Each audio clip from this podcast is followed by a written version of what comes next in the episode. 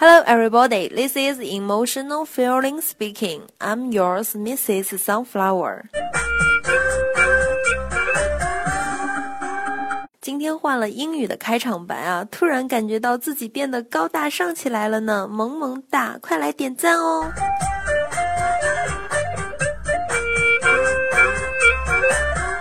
啊，这个什么传染病都会有啊！我最近可不就被传染感冒了吗？但是我突然发现啊，这个英国《每日邮报》呢就报道，美国一项新的研究指出，笨也是一种病毒，而且很多人都感染了这种病毒。科学家们就通过一个特别小型的实验发现，这种病毒潜伏在百分之四十四的受害者的喉咙中。一些携带感染者呢，就在测试中表现得特别糟糕啊！而且这一个差异不受教育和年龄等因素的影响。这种病毒叫做绿藻病毒。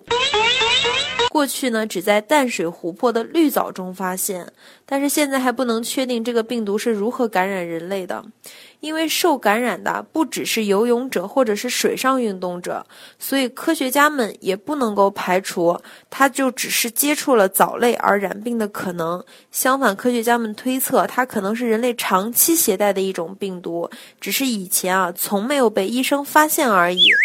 好可怕呀！原来笨也会被传染啊！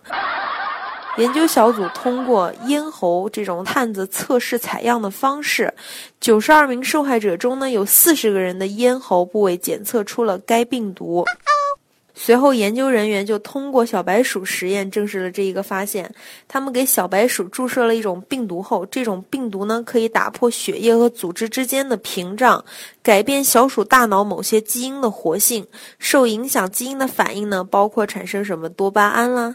多巴胺是什么？知道吗？就是一种对记忆、空间意识、情感和快乐至关重要的荷尔蒙，然后从而造成了对小鼠认知记忆和大脑其他功能的退化。现在越来越多的研究表明，在你的身体里的微生物对身体的影响可能比我们预测的要更大、更恐怖。我就在想，这是不是表明我出生的时候其实挺聪明的，只是后来被传染了？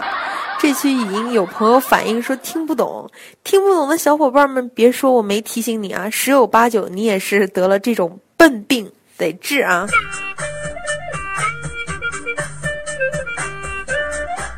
好了，感谢您今天的收听，向日葵小姐祝您今天生活工作愉快。